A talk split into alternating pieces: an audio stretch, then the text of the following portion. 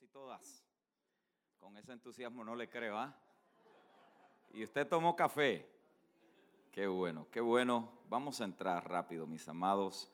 De veras que considero un verdadero honor compartir esta plataforma con hombres que admiramos, respetamos y reconocemos la gracia de Dios en su vida y el regalo que son para nosotros como cuerpo de Cristo y edificar con ellos y colaborar con ellos es un verdadero gozo y privilegio como lo es estar con el apóstol Tamo Naidú, el apóstol Yacer Rivas y en esta ocasión también con el pastor Pascual Borrell. Vamos a continuar sumando en este orden de edificación bajo el mismo tema, pero para aquellos que están tomando notas, coloquen allí un subtema que he puesto como los tres desafíos en la edificación los tres desafíos en la edificación. Para aprovechar el tiempo y no seguir leyendo los mismos textos, porque ya usted los ha leído varias veces, desde anoche comenzamos, simplemente quiero que anote estos textos. Primera de Pedro, capítulo 2, verso 1 al 12. El apóstol Tamo anoche hizo una exposición magistral en las implicaciones de lo que allí está Pedro considerando cuando él recibe el entendimiento de quién es la iglesia.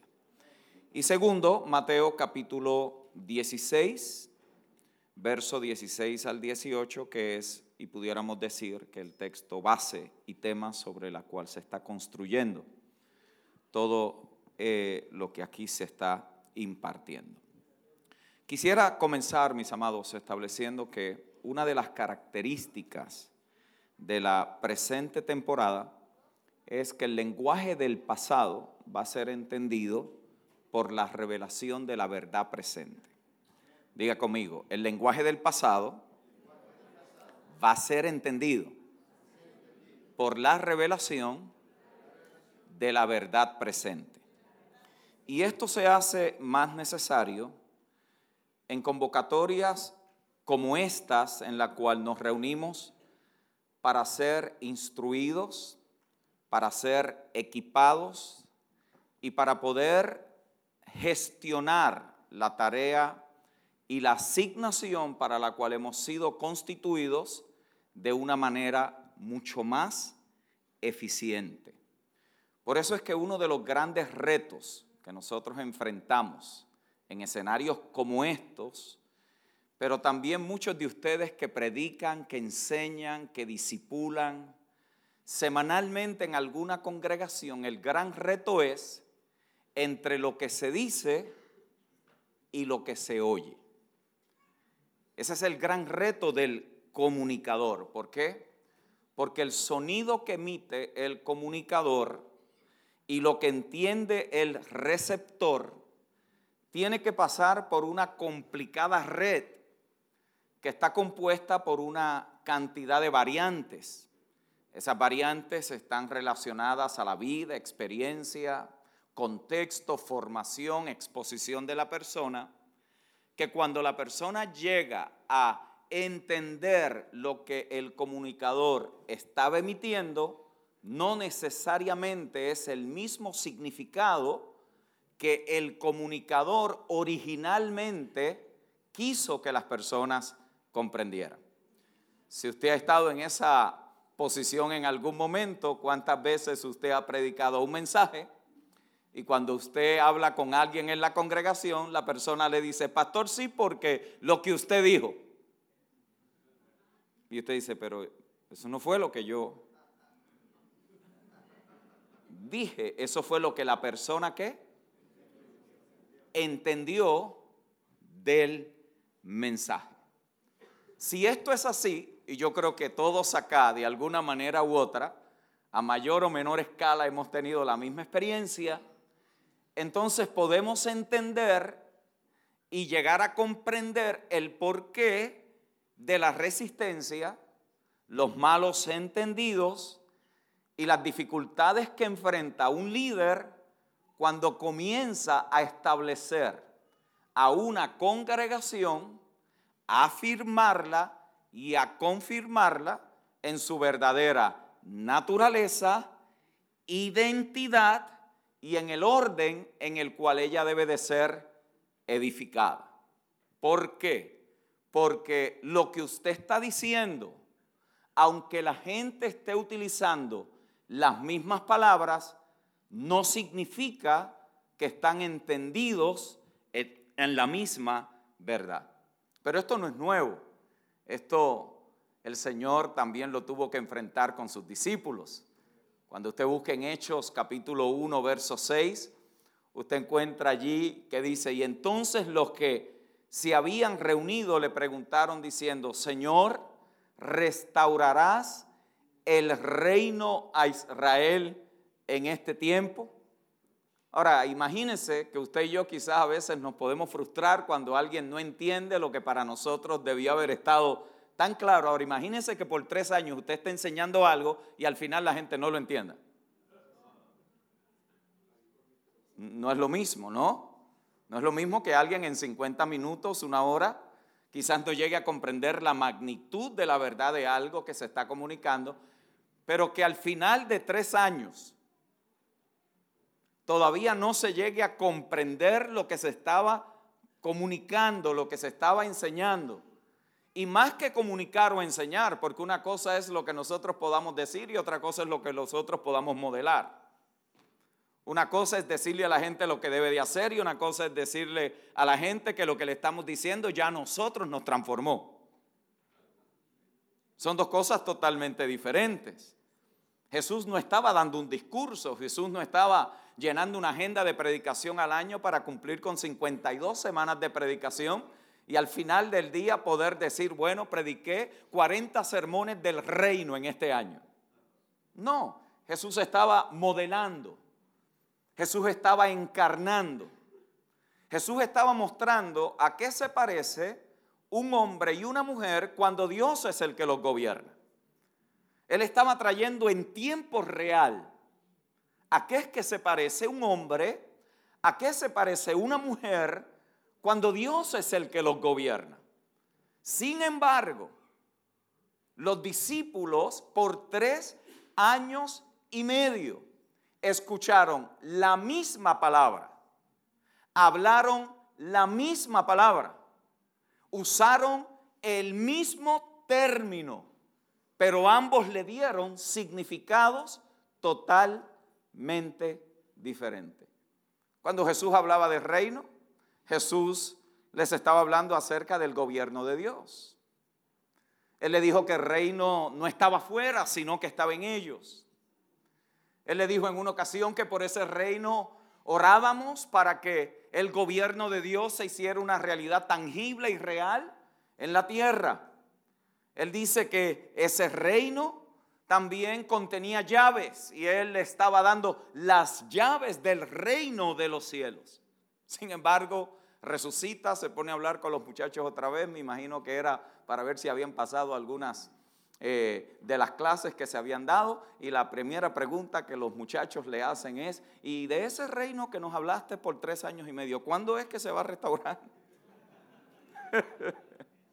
¿Qué distorsión entre lo que el comunicador decía y lo que el estudiante estaba interpretando? Porque para ellos reinos, reino era qué?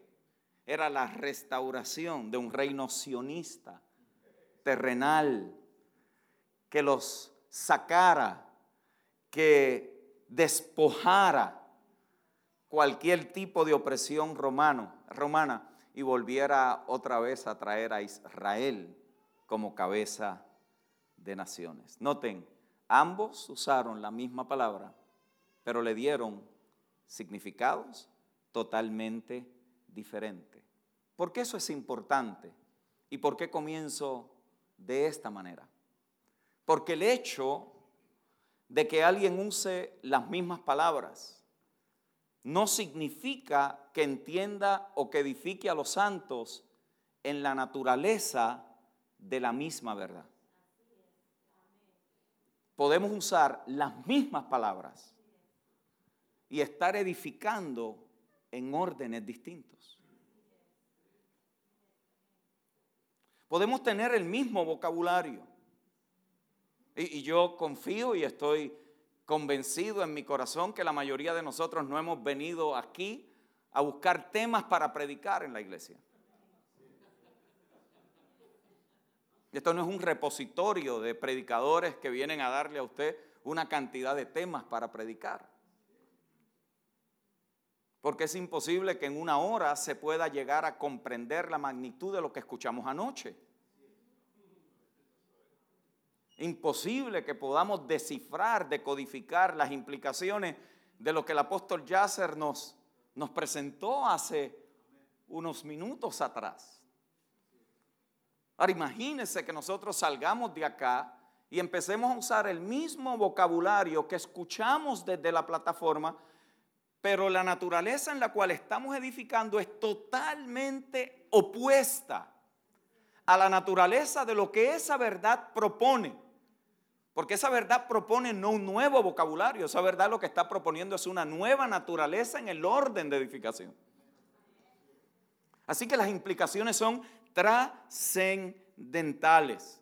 El hecho de que alguien use las mismas palabras no significa que entienda o que edifique a los santos en la misma verdad revelada.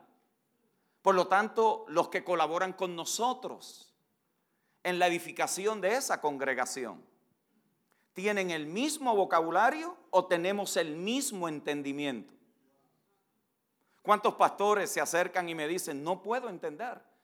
Yo tuve líderes que estuvieron conmigo cuatro, cinco, seis, siete años y después de tanto tiempo parece que no habían aprendido absolutamente nada. Pero mira qué interesante, mientras estuvieron en ese tiempo, usaron las mismas palabras, hablaron el mismo vocabulario, pero la naturaleza de la edificación no estaba correspondiente con la naturaleza de lo que la verdad propone. Así que tenemos una tarea colosal. ¿Y cómo vamos a comenzar a asegurarnos de que los colaboradores, las personas que están ejerciendo algún tipo de función en el carácter de la edificación de los santos, en el perfeccionamiento de ellos, no solamente tengan vocabulario, sino que también ellos primeramente han sido transformados por la naturaleza de lo que la verdad que están enseñando nos está proponiendo. Dile al que está a tu lado, es una gran tarea. Hay varias palabras en el mundo religioso que nosotros hemos asumido sus definiciones. Y algunas de esas palabras son definidas por nuestras propias tradiciones. Son definidas por nuestras propias prácticas. Son definidas por, por nuestra propia teología, que en muchas ocasiones cuando pasamos esas prácticas, palabras y teologías por el sedazo del nuevo pacto, no se sostienen.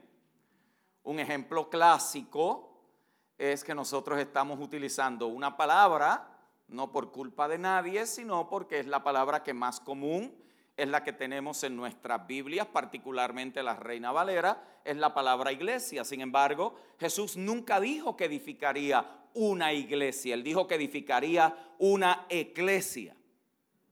Hmm.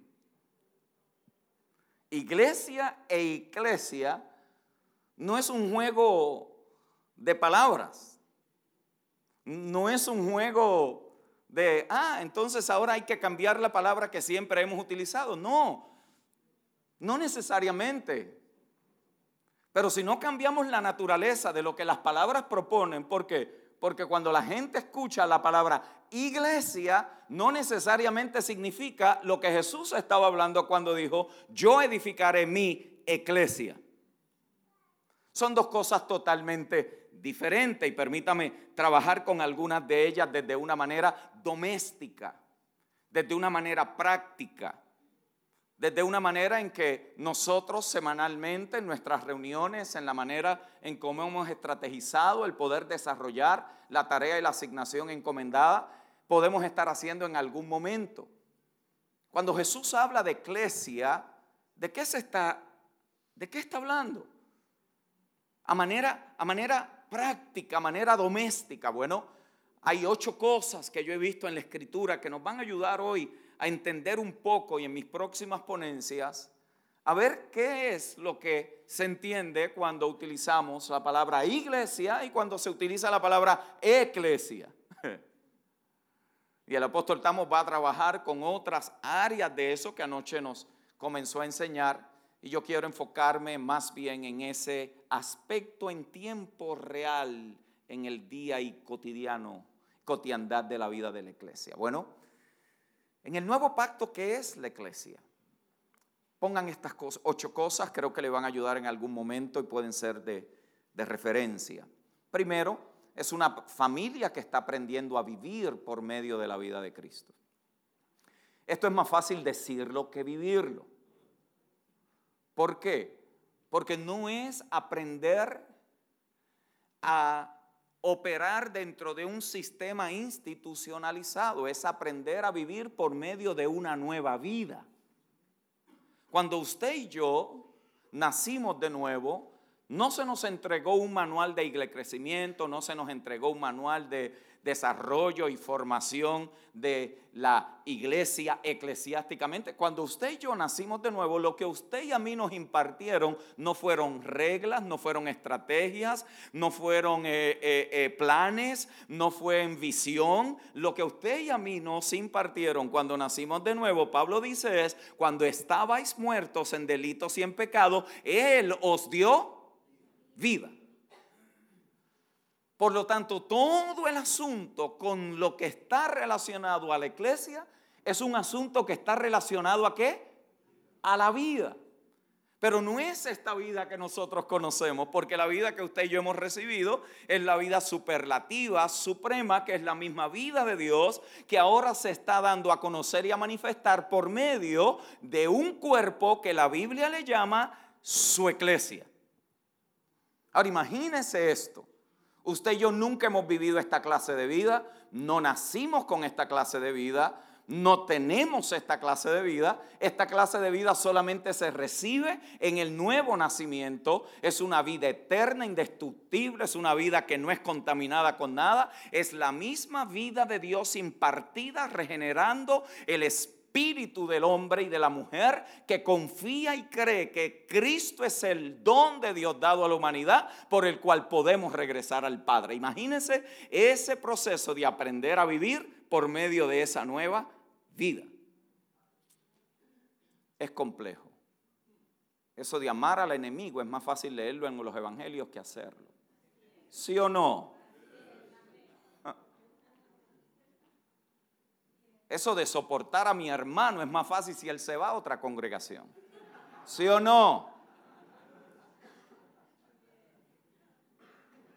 Sí, porque recitar el texto es fácil.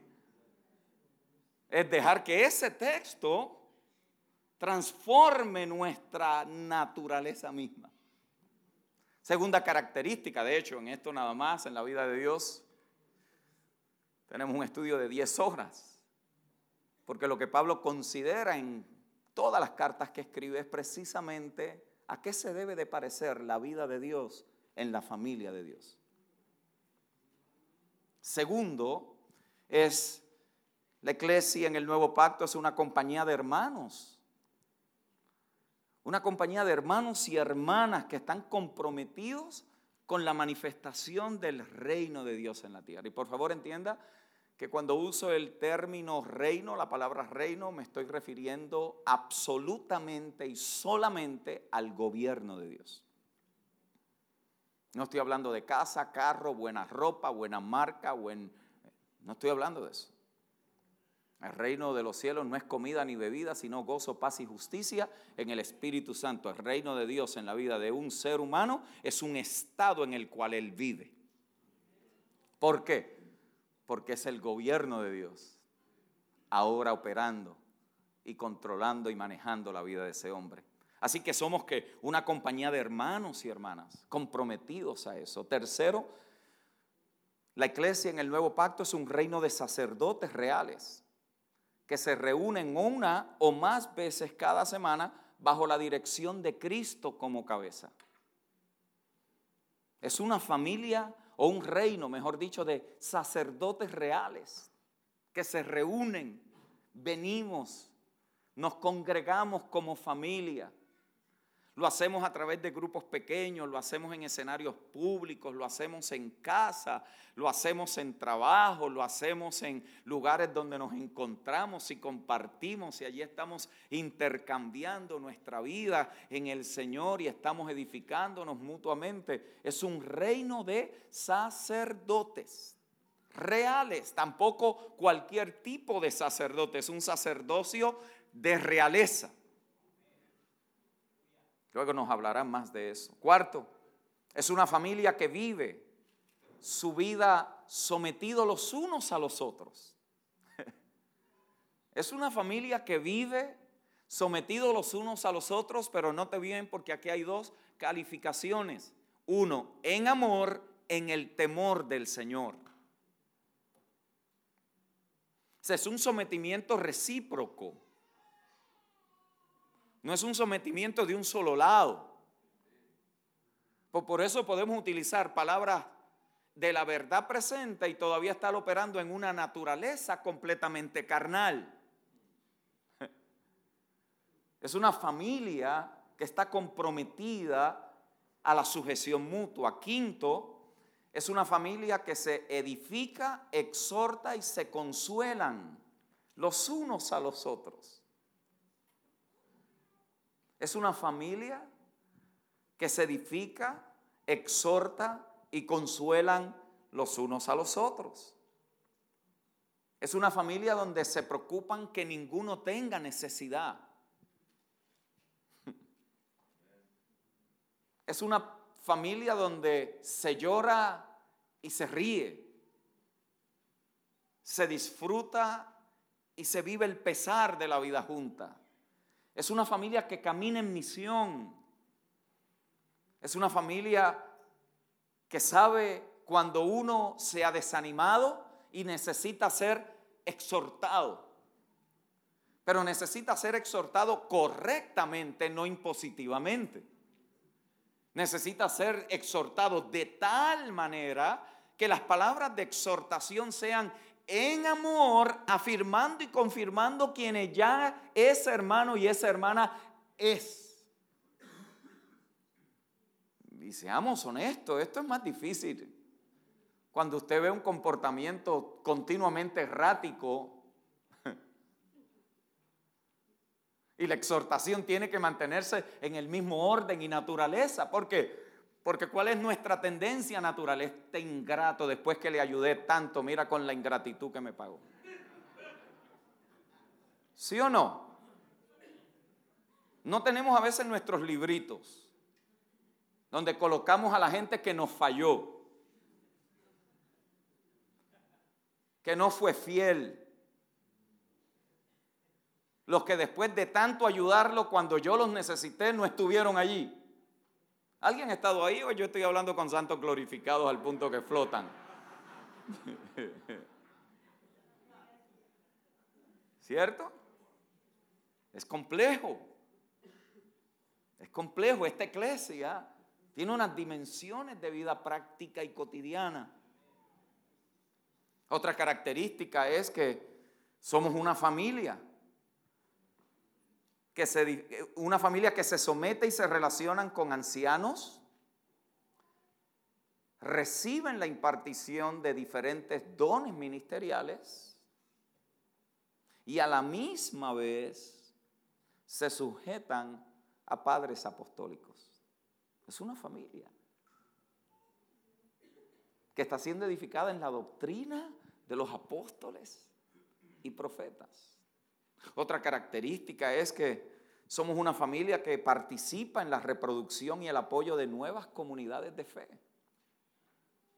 En otras palabras, anhelamos reproducirnos. De hecho, en el reino la evidencia de que estamos edificando en un orden propio y correcto es la reproducción. Todo lo que está vivo se reproduce. Todo lo que está vivo emana vida. La reproducción. ¿Cómo es posible que alguien que esté sirviendo en algún tipo de función entre los santos, después de tres, cuatro, cinco años que ya deja de servir, nunca pudo preparar a alguien que pudiera continuar la tarea que se le estaba asignando. E, es incongruente. Si los que presiden entre los santos están funcionando en una capacidad reproductiva, quiere decir que usted prepara su salida desde el mismo momento que lo reconocen para que comience. O Pablo estaba preparando su salida desde el momento que fue comisionado y a quien primero encuentra y le dice, Timoteo, lo que viste y oíste y aprendiste acerca de mí, esto mismo enseñar a hombres fieles que sean capaces también de enseñárselo a los demás.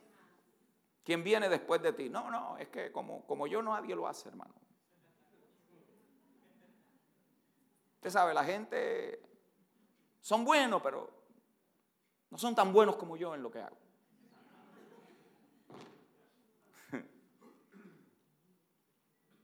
¿No es ese nuestro gran reto, pastores? Que parece que cada cuatro o cinco años estamos comenzando otra vez.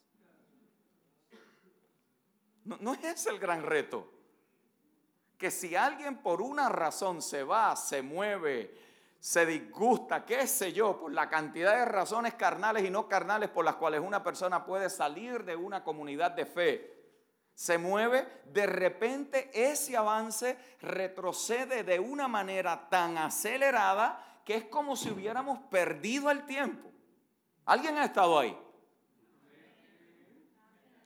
Ese es difícil decirlo, porque estamos con él aceptando y reconociendo algunas deficiencias, pero no son deficiencias que nos deben de hacer mal, sino que para eso son estos escenarios, para poder que rectificar algunas cosas que podemos precisar con un mayor nivel y ser más eficientes. Entonces, diga conmigo, tienen, tenemos que reproducirnos. Tenemos que reproducirnos a nivel local, tenemos que reproducirnos a nivel regional y tenemos que reproducirnos a nivel internacional también. Por supuesto que no toda congregación y no todo líder tiene la misma medida de jurisdicción para operar en diferentes escenarios al cual está. Por lo tanto, es totalmente y y, sumamente importante que cada uno sepamos cuál es nuestra medida de autoridad para que podamos edificar cualquiera que sea el escenario en el cual el Señor nos extiende.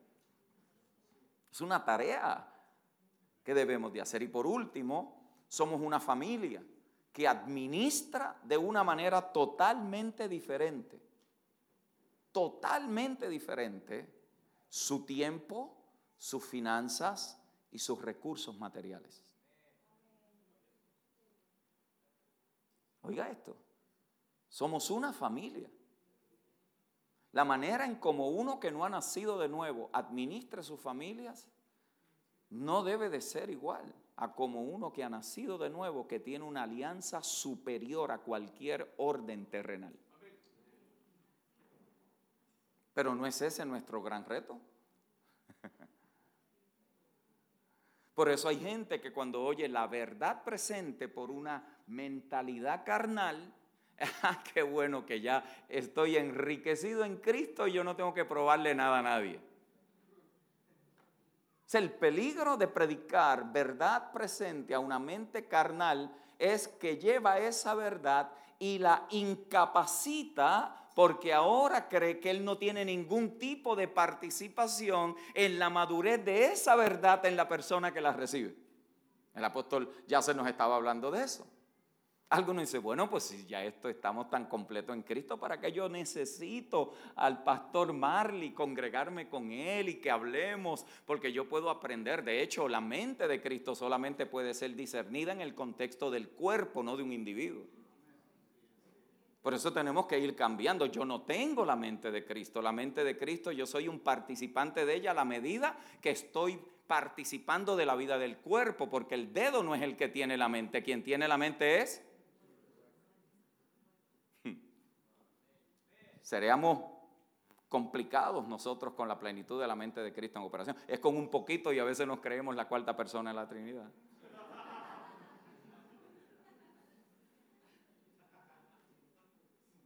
Si quiere decir que yo necesito la... Y esto es genial, porque esto te mantiene volando bajito. No la tienes toda, no la sabes toda, no la puedes toda. Y a veces a quien Dios ha preparado para que el recurso, que la ha puesto en tu lado, para que tú puedas cumplir tu asignación, es la persona que más difícil es para tratar. ¿Ah? ¿O usted no está de acuerdo conmigo que hay hermanos que son difíciles de amar? ¿Ah? ¿Sí o no? pero siguen siendo familia. Son parte de la iglesia, están allí.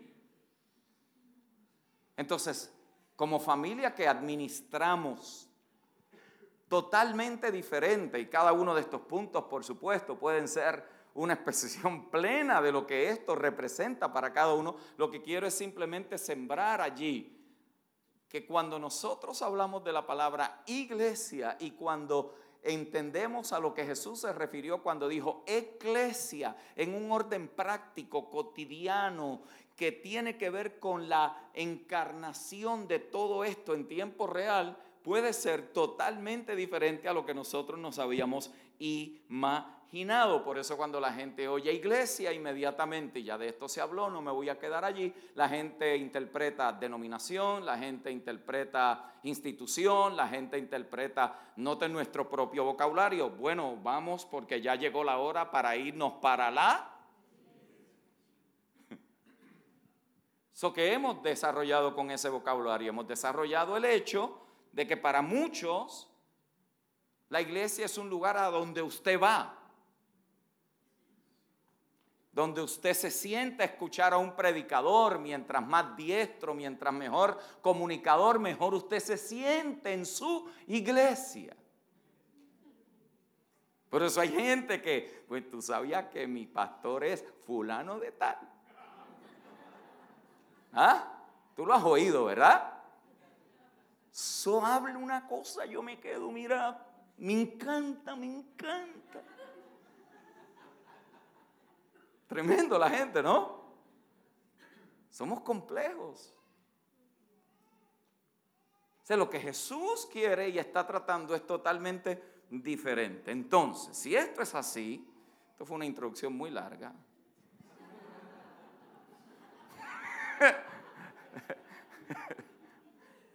si esto es así, entonces, la pregunta que nos tenemos que hacer y que el texto nos propone que nos hagamos en cada generación es, ¿cuál es la iglesia que Jesús está edificando? Mire esa declaración como un catálogo de productos. Mírela como un catálogo de productos. En la portada de, esa, de ese catálogo hay un solo artículo. Pero cuando usted abre la portada, descubre que en el catálogo hay que una cantidad impresionante de artículos. Unos tienen más precio que otros, unos tienen diferentes funciones que otros. Eso es esta declaración. Eso a simple vista, y no lo estoy diciendo porque así es que lo vemos, estoy seguro que no, con las dos exposiciones anteriores nos damos cuenta que cuando nos acercamos a esa declaración, edificaré mi iglesia, estamos ante algo mucho más profundo de lo que nosotros nos habíamos imaginado. ¿Alguien puede decir amén a eso? estamos ante algo que excede, que va más allá, que propone unas realidades que no necesariamente nosotros tenemos presentes a la hora cuando hemos leído ese texto. ¿De qué es que se está hablando? Por lo menos considere el contexto en el cual se dice. Las implicaciones son trascendentales. Número uno, está hablando acerca de la persona de Cristo. Segundo, está hablando de su muerte y resurrección. Tercero, está hablando de su posición y actividad celestial. Cuarto, está hablando de la venida y la obra y del Espíritu Santo. Quinto, está hablando del nuevo nacimiento. Y sexto, está hablando de la vocación que tendrían todos los que fuesen edificados en esa iglesia en cualquier generación. Y tú dices, si todo salió de ahí, ahorita vamos a ver cómo todo tuvo que salir de ahí. Edificaré mi iglesia. ¡Wow! Nos ayuda entonces el Espíritu de Dios en estos dos días, tres a que capturemos algo trascendental de la mente de Dios que decodifique en nosotros una cantidad de paradigmas que pueden todavía estar allí, aunque ya tenemos el vocabulario, aunque ya tenemos eh, eh, eh, la palabra, aunque ya tenemos los dichos, pero que trascendamos y elevemos allá nuestro nivel de comprensión y entendimiento a poder operar en que en la naturaleza de lo que eso propone. Mi intención hoy, en la tarde y en la noche, no es el contexto histórico, social y político de esa declaración. Ahí nada más nos podemos quedar mucho. Sino el poder tratar algunos asuntos de la naturaleza de lo que Cristo efectúa y trae a la existencia con su resurrección. Note que el texto no dice yo edifiqué o yo estoy edificando. El texto dice que yo edificaré. Está en un contexto futuro porque algunas cosas primero tenían que suceder. Tenían que darse. Habían unos obstáculos que había que remover. Había unos escenarios que había que conquistar había unos impedimentos que ninguno de nosotros íbamos a poder tratar con ellos a menos que Él no tratara con ellos primero. Por lo tanto, Jesús está enfrentando una cantidad de cosas que Él con su muerte tiene que enfrentar para que en su resurrección esta declaración se pueda establecer y decir definitivamente que lo que Jesús está edificando es más poderoso que la muerte, es más poderoso que lo temporal, es más poderoso que cualquier orden terrenal, porque Él lo anunció, Él la iba a edificar a pesar de los obstáculos que tenía primero que vencer. Eso nos debe dar esperanza. Porque si usted está envuelto de verdad en esto, usted sabe que esto es más difícil de lo que parece. ¿Sí o no? Es más complicado. Hay muchas más complicaciones que a veces no las hemos considerado.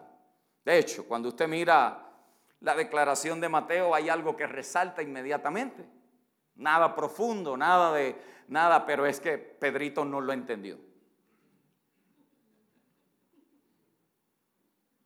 De primera mano, Pedro no lo entendió. Y no lo entendió y el contexto es importante recordarlo. Porque el contexto de esa declaración es la consecuencia de la revelación del Padre a Pedro. Tú eres el Cristo, el Hijo del Dios viviente.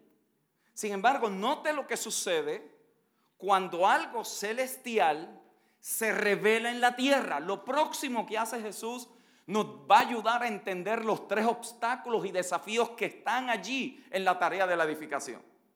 Cuando algo celestial se revela en la tierra, inmediatamente va a enfrentar resistencia. Diga conmigo resistencia. si usted sale de aquí diciendo, wow, y yo le doy gracias a Dios que yo fui allí, porque de ahora para adelante todo será mucho más fácil. Hmm. No entendimos. Ahora sí, eso era lo que a mí me faltaba entender. y una vez ya lo entienda, usted verá, esto era lo que a mí me faltaba. Una vez algo celestial se revela en la tierra, inmediatamente va a ser desafiada. Va a ser desafiada. Jesús trata estos tres desafíos de la edificación en esa declaración. Primer desafío, el desafío de la mentalidad religiosa del hombre. Por eso no es una conclusión, es lo que Pedro inmediatamente responde en el verso 22 y 24 al 23, donde él dice, Entonces Pedro, tomándole aparte, comenzó a reconvenirle diciendo, Señor, ten compasión de ti. ¿Quién pensaría que algo tan majestuoso cuando se revela pudiera crear la macrovisión de comprender qué son y cuáles eran sus implicaciones? Sin embargo, inmediatamente la mentalidad religiosa dice, no sufras, no vayas, no lo hagas. Dice que comenzó a reconvenir, diciendo, Señor, ten compasión de ti. En ninguna manera esto te acontezca. Mentalidad religiosa. Ahorita vamos a trabajar un poco más eso. Segundo, el desafío de la actividad de Satanás. Es un desafío. Miren la respuesta de Jesús. Pero él volviéndose dijo a Pedro, quítate de delante de mí, Satanás.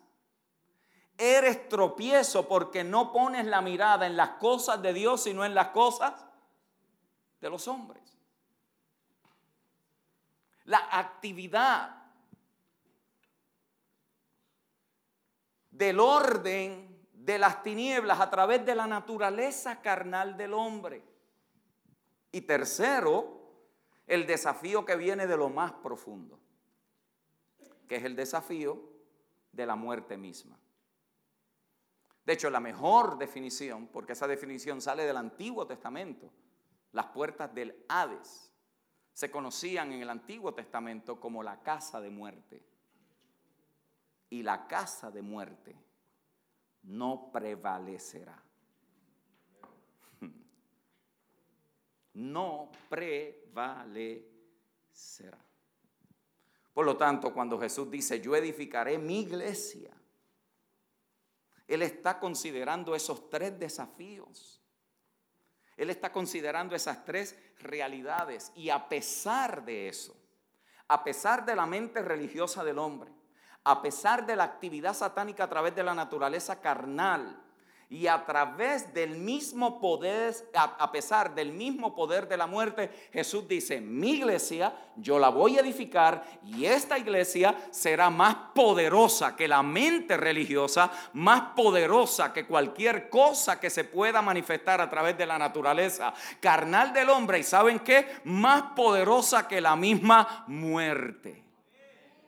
Usted y yo estamos trabajando con algo superior a cualquier cosa en esta creación.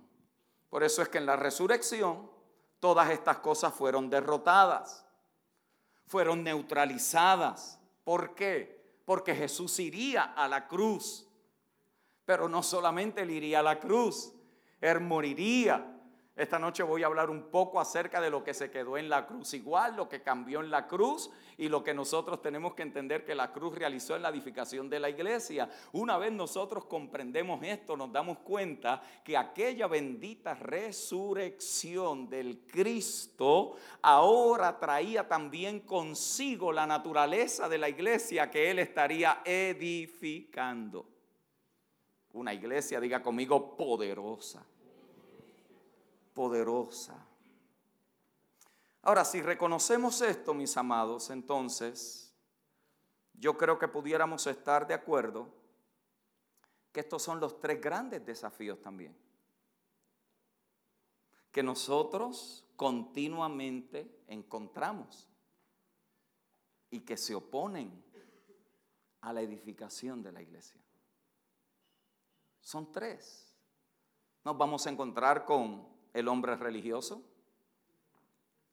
Nos vamos a encontrar con la naturaleza carnal en los discípulos. Y nos vamos a encontrar con el poder destructivo de la muerte. Si estos son los desafíos que todo trabajo verdadero espiritual tiene que enfrentar. Si lo que nosotros queremos es llenar sillas y tener mucha gente y tener luces, eh, nada de esto es necesario. Pero yo no creo que en un congreso de edificaré la iglesia que Jesús está edificando, aquí alguien llegó para ver cómo vamos a lograr eso. Yo creo que estamos aquí con un interés superior. Cómo poder conocer la identidad, naturaleza, propósito y función de la verdadera iglesia que Jesús está edificando aún en nuestra generación. ¿Habrá alguien que pueda dar fe y testimonio de eso? Queremos conocer estas realidades. Sin embargo, cuando nos damos a esa tarea y colaboramos con esto, de hecho, a ninguno de nosotros, por lo menos estoy hablando a mí, se nos dijo de primera mano, no sé cuánto ustedes el Señor le explicó que estos eran los desafíos que iban a enfrentar. Algunos entramos al ministerio pensando que eso era lo que la ciudad necesitaba, porque una vez yo empiece, tú vas a ver cómo esto cambia. Aquí lo que hacen falta es mejores predicadores de la verdad presente.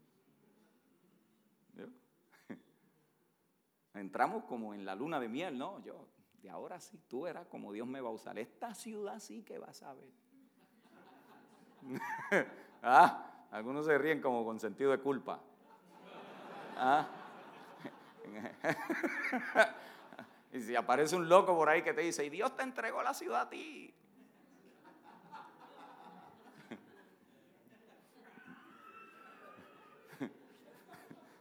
¿Cierto o no?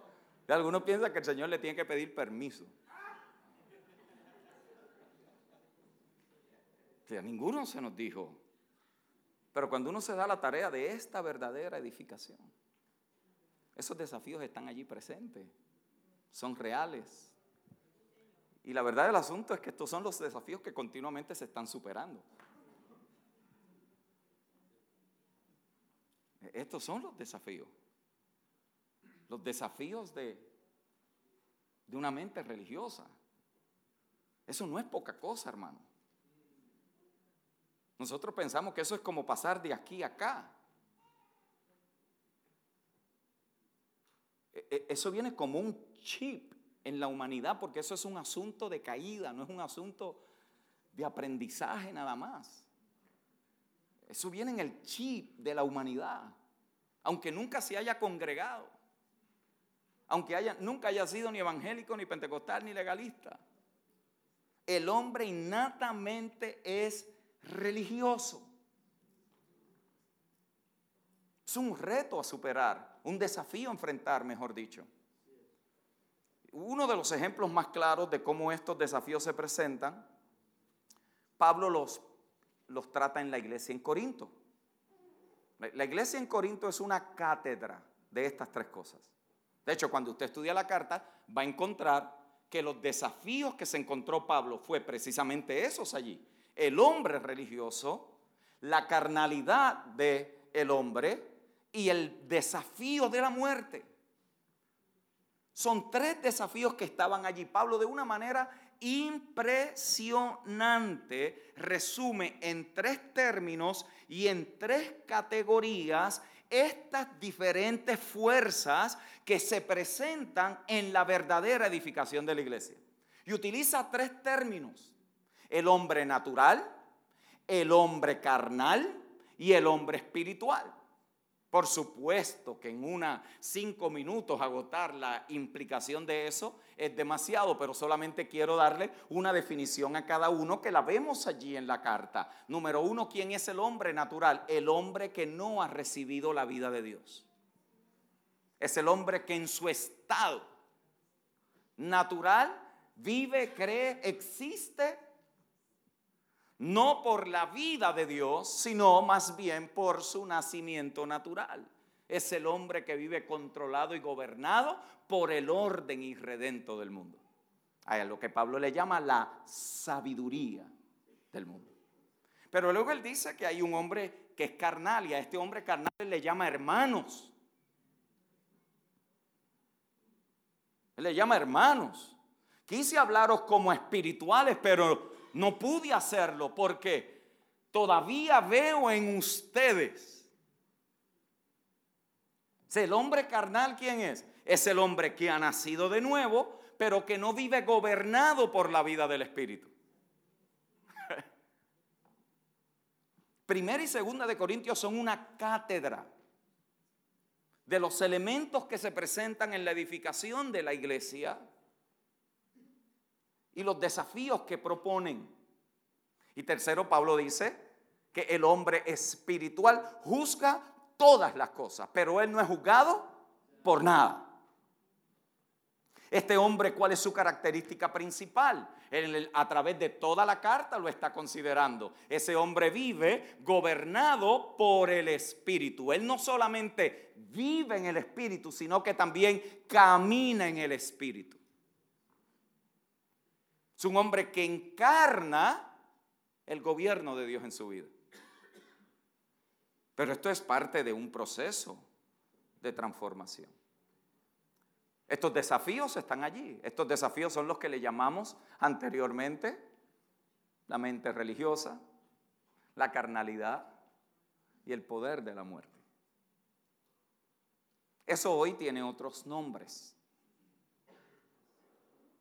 Y se pudieran definir, por eso uno de los mayores enemigos para la edificación de la verdadera iglesia es el modernismo. Diga conmigo el modernismo. El, modernismo tiene apariencia de piedad. Tiene apariencia de piedad. ¿Por qué? Porque en el modernismo se mantiene un Cristo. Se mantiene una iglesia. En el modernismo se trata de edificar, se persigue la edificación de la iglesia, que llama o que se categoriza como la iglesia de Cristo. Sin embargo, el elemento de edificación en el contexto modernista no es el Cristo resucitado, es el Jesús de la historia. No es edificando por la vida del resucitado, sino por las historias de Jesús. Eso allí se presenta, se muestra y se trata la edificación de la iglesia con las ideas naturales de los hombres acerca de Dios. Por eso todo el mundo puede desarrollar lo suyo propio. Cada cual tiene cierta libertad para hacer lo que crea, lo que debe y lo que le guste. Pero si Jesús dijo mi iglesia y no dijo la iglesia de ustedes, entonces no tenemos mucha opción, porque eso es una declaración discriminante. No hay opción para yo, bueno, yo tengo una buena idea, fíjate, pues, yo creo, porque los conciertos así de la gente así produce mucha, mucha gente. No estoy diciendo que eso es malo, lo que estoy diciendo es que cuando esas cosas nacen de la mente natural y carnal del hombre, sin ningún tipo de consideración de cuál es el fruto, cuál es el efecto, cuál es la motivación, qué es lo que nos está motivando a eso, mis amados hermanos, podemos estar edificando con un diseño modernista y totalmente ajeno y completamente ignorante del diseño eterno de Dios para la edificación de su iglesia. Ese es nuestro gran dilema. Por eso es que el modernismo es razón contra revelación. Si los corintos querían traer qué? La razón de los griegos a la revelación de Cristo. Y Pablo le dice, esto no mezcla. Porque si ellos hubieran sido sabios, entonces ¿por qué crucificaron al Señor de gloria? Esto no trabaja así. Por eso Pablo en la carta de Corintios todo lo resume al uno o al otro. O estás en Adán o estás en Cristo. O es la sabiduría de Dios o es la sabiduría del mundo. O vives por la vida de Cristo o vives por la vida de los hombres. O te interesa lo tuyo o te interesa lo de Dios. O el fundamento es firme o el fundamento no es firme. Pablo no dio espacio para que nosotros le inyectáramos nuestra propia opinión. Yo no estoy diciendo que esto es fácil, mis queridos hermanos. Lo que estoy diciendo es que gracias a Dios por el Espíritu Santo, que es el que nos asiste en la tarea de la edificación, porque de lo contrario esto es más complicado de lo que nos podemos imaginar. Entonces, allí que es, modernismo es razón contra revelación, es la concepción natural del hombre de las cosas de Dios contra su revelación de sus propias cosas. Eso es lo que es la mente modernista.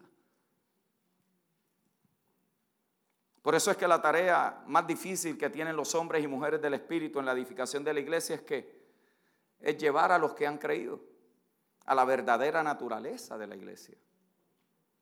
A la verdadera naturaleza de la iglesia, la cual es que el cuerpo de Cristo. En la mente del ser humano se ha instalado algo tan profundo en su mentalidad. ¿Por qué? Porque ha existido por tanto tiempo que inmediatamente que eso se toca, lo cuestionas, lo dudas, te encuentras con algo que de no ha de ser por el poder de la resurrección nos aplasta. Yo creo que usted sabe que usted no está aquí por lo capaz que pueda llegar a ser en la colaboración de la iglesia, porque contra lo que estamos siendo desafiados es más poderoso que cada uno de nosotros juntos. ¿Sí o no?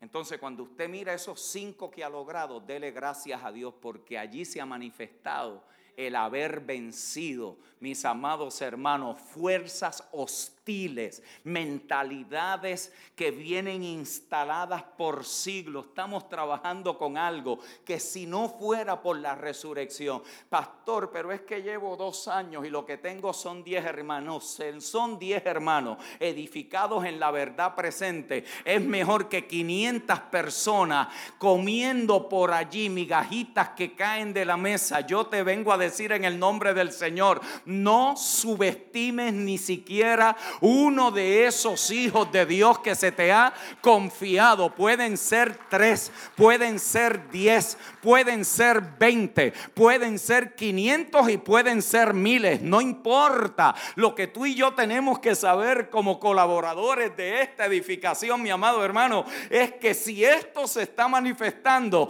entonces esto que él dijo es verdad. Esta iglesia la está edificando él, está venciendo la mente religiosa está, aleluya, absorbiendo la carnalidad y está destruyendo el poder activo de la muerte en tiempo real en el mundo que nos ha tocado vivir. Aleluya. Poderosa realidad la que nosotros participamos.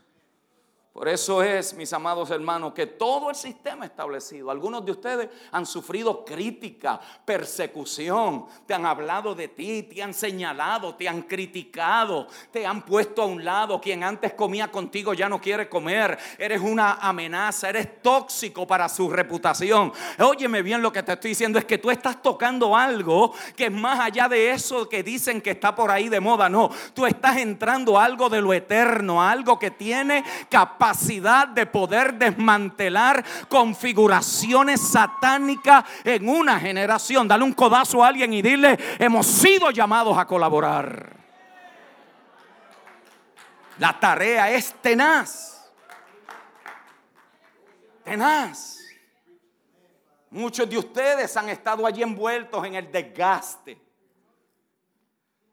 en la, en la cotidiandad de ese trabajo, de, de, predicar el Evangelio de aquí para allá, de comenzar algo y la gente se va. Yo tengo palabra del Señor para ti en este día, mi amado hermano y hermana. No desista de lo que Dios te llamó a hacer, porque tú estás operando no en el poder de una mente superdotada un cuerpo superdotado. Tú estás operando en qué? En el poder de una vida resucitada que ahora, aleluya, te ha hecho partícipe como un colaborador de eso que él dijo, yo edificaré mi iglesia. Y se desmantelan las mentes religiosas. Y se desmantela la carnalidad de los discípulos. Y se desmantela el poder activo de la muerte. Ay, pastor, y eso es rápido, no, mi amado hermana y hermana, no lo ha sido con ninguno de nosotros, tampoco lo será con todos nuestros discípulos. Pero una cosa yo te garantizo, aquel que comenzó la buena obra en nosotros la perfeccionará hasta el día de Jesucristo. Lo que hoy parece que no es Dios va a hacer que sea. ¿Por qué? Porque esa es la obra de Dios en nosotros. Quizás para muchos no parezca, pero la obra que Dios ha comenzado no es en vano. En vano son cosas que yo hago. Que, le titulé obra de Dios. Yo puedo hacer cosas en vano, usted puede hacer cosas en vano. ¿Alguien ha hecho cosas en vano? Seguro. Todos hemos hecho cosas en vano creyendo que estábamos haciendo qué? Por lo tanto, ahí lo que está diciendo es, no está diciendo que todo lo que yo hago. No, no, es que la obra de Dios. Y la obra de Dios no son cosas. La obra de Dios es gente. No es en vano.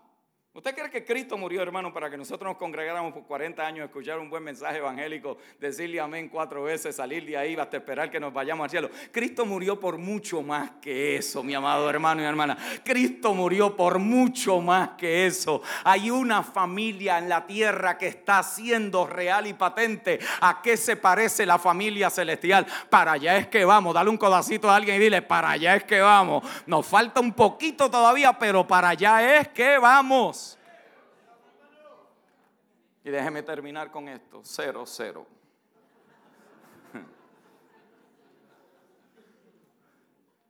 Por lo tanto,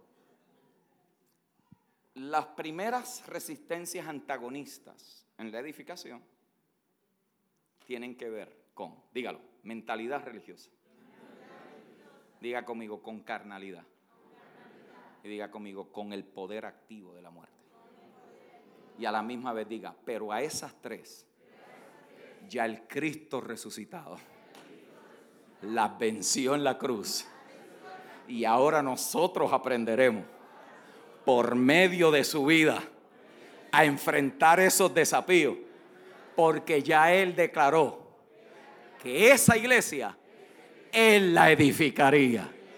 Y nosotros somos parte en esta generación de la edificación de su iglesia. Dale un aplauso al Señor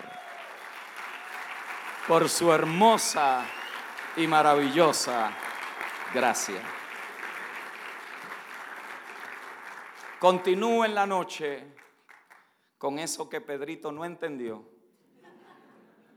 que luego llegó a entender y de los cuales nos dice que nosotros somos par participantes.